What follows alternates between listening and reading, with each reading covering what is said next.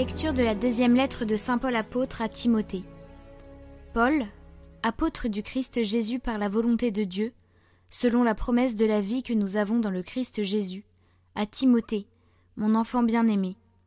À toi la grâce, la miséricorde et la paix de la part de Dieu le Père et du Christ Jésus notre Seigneur. Je suis plein de gratitude envers Dieu, à qui je rends un culte avec une conscience pure, à la suite de mes ancêtres. Je lui rends grâce en me souvenant continuellement de toi, dans mes prières, nuit et jour. Me rappelant tes larmes, j'ai un très vif désir de te revoir, pour être rempli de joie. J'ai souvenir de la foi sincère qui est en toi. C'était celle qui habitait d'abord Loïs, ta grand-mère, et celle d'Eunice, ta mère, et j'ai la conviction que c'est aussi la tienne. Voilà pourquoi, je te le rappelle, ravive le don gratuit de Dieu, ce don qui est en toi depuis que je t'ai imposé les mains. Car ce n'est pas un esprit de peur que Dieu nous a donné, mais un esprit de force, d'amour et de pondération. N'aie donc pas honte de rendre témoignage à notre Seigneur, et n'aie pas honte de moi qui suis son prisonnier. Mais, avec la force de Dieu, prends ta part des souffrances liées à l'annonce de l'Évangile.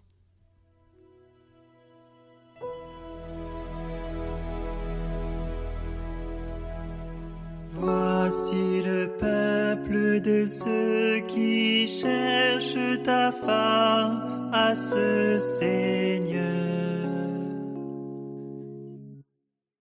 Ô Seigneur, le monde est sa richesse, la terre et tous ses habitants. C'est lui qu'il a fondé sur les mers et la garde inébranlable sur les flots. Qui peut gravir la montagne du Seigneur et se tenir dans un lieu saint. L'homme au cœur pur, aux mains innocentes, qui ne livre pas son âme aux idoles. Il obtient du Seigneur la bénédiction et de Dieu son sauveur la justice. Voici le peuple de ceux qui le cherchent. Voici Jacob qui recherche ta face. Voici le peuple de ceux qui cherchent ta face, Seigneur.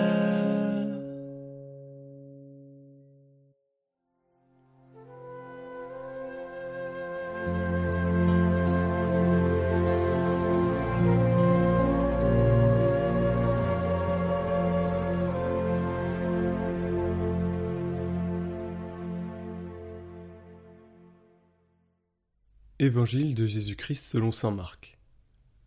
En ce temps-là, Jésus disait à la foule Est-ce que la lampe est apportée pour être mise sous le boisseau ou sous le lit? N'est-ce pas pour être mise sur le lampadaire?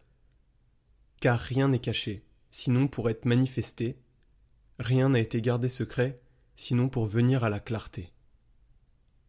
Si quelqu'un a des oreilles pour entendre, qu'il entende. Il leur disait encore Faites attention à ce que vous entendez. La mesure que vous utilisez sera utilisée aussi pour vous, et il vous sera donné encore plus. Car celui qui a, on lui donnera. Celui qui n'a pas, on lui enlèvera, même ce qu'il a.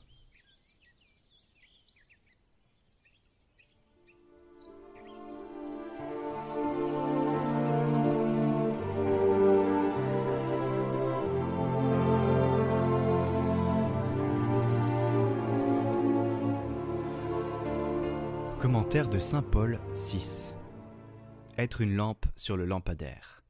Les laïcs, que leur vocation spécifique place au cœur du monde et à la tête des tâches matérielles les plus variées, doivent exercer par là même une forme singulière d'évangélisation. Leur tâche première et immédiate n'est pas l'institution et le développement de la communauté ecclésiale. C'est là le rôle spécifique des pasteurs mais c'est la mise en œuvre de toutes les possibilités chrétiennes et évangéliques cachées, mais déjà présente et active dans les choses du monde. Le champ propre de leur activité évangélisatrice, c'est le monde vaste et compliqué de la politique, du social, de l'économie, mais également de la culture, des sciences et des arts, de la vie internationale, des masses médias, ainsi que certaines autres réalités ouvertes à l'évangélisation comme l'amour, la famille, l'éducation des enfants et des adolescents, le travail professionnel, la souffrance. Plus il y aura de laïcs imprégnés d'évangile, responsables de ces réalités et clairement engagés en elles, compétents pour les promouvoir et conscients qu'il faut déployer leur pleine capacité chrétienne, souvent enfouie et asphyxiée, plus ces réalités, sans rien perdre ou sacrifier de leur coefficient humain, mais manifestant une dimension transcendante, souvent méconnue, se trouveront au service de l'édification du règne de Dieu et donc du salut en Jésus-Christ.